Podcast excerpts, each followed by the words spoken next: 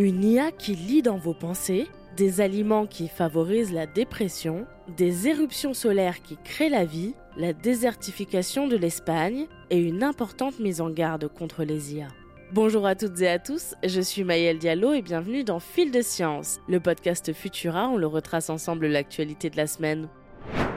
Ces derniers temps, l'intelligence artificielle semble faire des progrès avec chaque jour qui passe, si bien qu'on se demande jusqu'où ces innovations vont nous mener. La dernière en date est plus que surprenante, une IA capable de lire dans vos pensées de manière non invasive. Enfin, non invasive, c'est tout relatif. Basé sur le modèle GPT-1 d'OpenAI, l'ancêtre du désormais bien connu ChatGPT, ce décodeur mis au point par deux chercheurs américains a été testé sur trois volontaires la grande différence avec les précédentes interfaces humain-machine destinées à lire dans les pensées, c'est que cette fois, il n'y a pas eu besoin d'implanter des capteurs dans le crâne des participants. Au lieu de ça, les scientifiques ont utilisé l'imagerie par résonance magnétique fonctionnelle, ou IRMF. Cette technique permet de mesurer en temps réel l'activité du cerveau, puis d'analyser les zones actives lors d'une tâche ou d'un stimulus. Mais cela prend généralement du temps. Avec leur décodeur IA, les chercheurs ont pu décupler la rapidité de traitement des images fournies par l'IRMF et les possibilités d'analyse. L'expérience se déroule de la manière suivante. Les volontaires écoutent ou pensent à une histoire en silence, puis l'IA retranscrit leurs pensées en un flux de texte, tout cela avec une précision étonnante. Attention, il ne s'agit pas d'une retranscription avec les mots exacts, mais le sens y est bel et bien.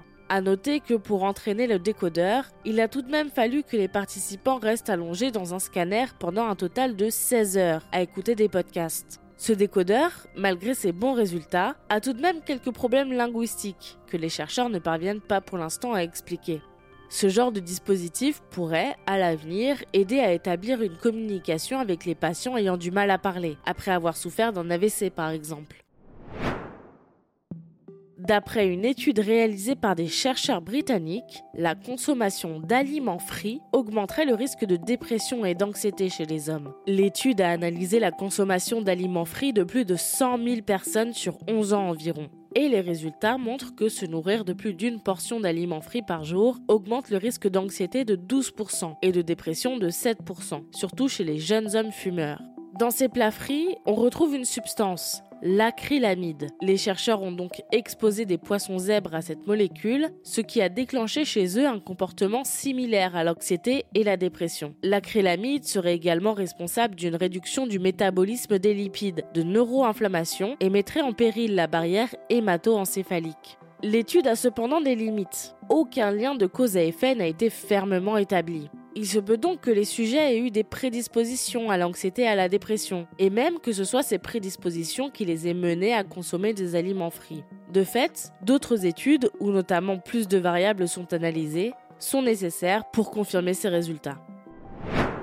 Entre aurore boréale et risque de tempête géomagnétique, l'activité croissante du Soleil préoccupe beaucoup la communauté scientifique ces derniers temps. Mais si l'inquiétude qui anime les chercheurs est légitime, ce n'est pas pour autant que le Soleil se cantonne systématiquement au rôle de destructeur. Car selon les chercheurs de la NASA, les éruptions violentes de notre étoile survenues pendant sa jeunesse auraient bien pu donner un coup de pouce à l'apparition de la vie sur Terre.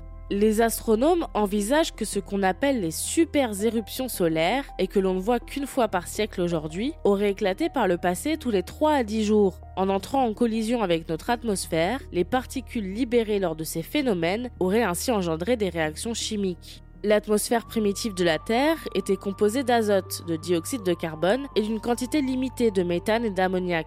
Les scientifiques ont montré que même une concentration de méthane de 0,5% suffisait après un flash d'énergie solaire pour produire des acides aminés et carboxyliques, les briques élémentaires de la vie. À titre comparatif, si l'on prend de la foudre à la place de l'énergie solaire, des acides aminés n'apparaissent que s'il y a une concentration de méthane de l'ordre des 15%. Ainsi, les éruptions solaires fréquentes de l'époque auraient pu catalyser plus facilement les précurseurs de la vie, et peut-être même plus tôt qu'on ne le pensait jusqu'à présent.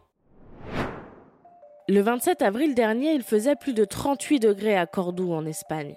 Le pays a subi sa pire canicule jamais enregistrée pour un mois d'avril, sans oublier la sécheresse qui l'accompagne et qui sévit depuis mars.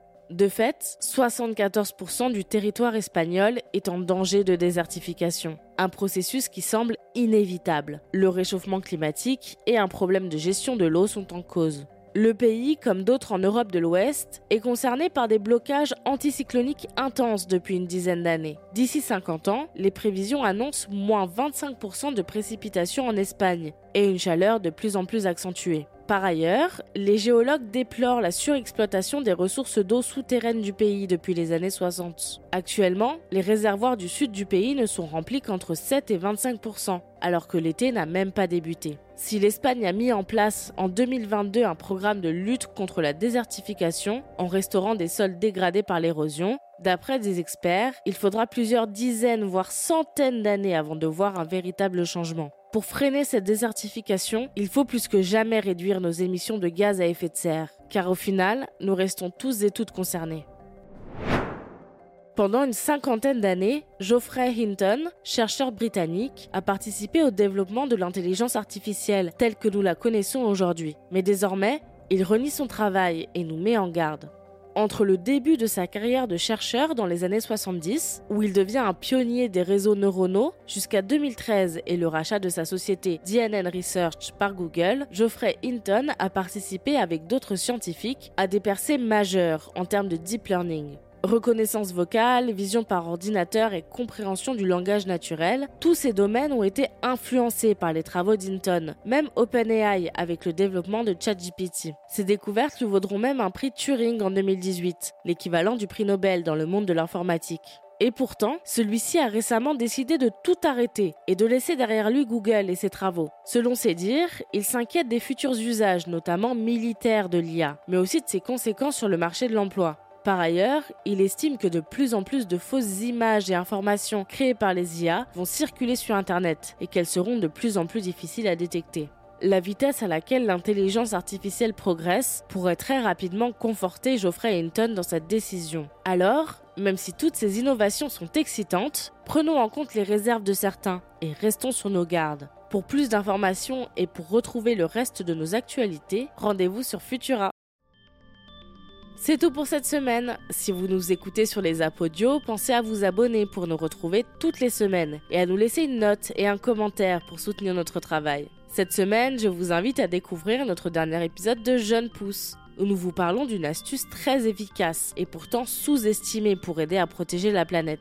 Changer de banque. Pourquoi? Tout simplement parce qu'aujourd'hui, une partie de votre argent sert à financer les industries polluantes et qu'en choisissant une banque engagée, vous retirez du pouvoir à ces grandes entreprises qui détruisent notre planète. Retrouvez la discussion à ce sujet dans Jeune Pousse et abonnez-vous au passage. Quant à moi, il ne me reste plus qu'à vous souhaiter un excellent week-end et surtout, restez curieux. À bientôt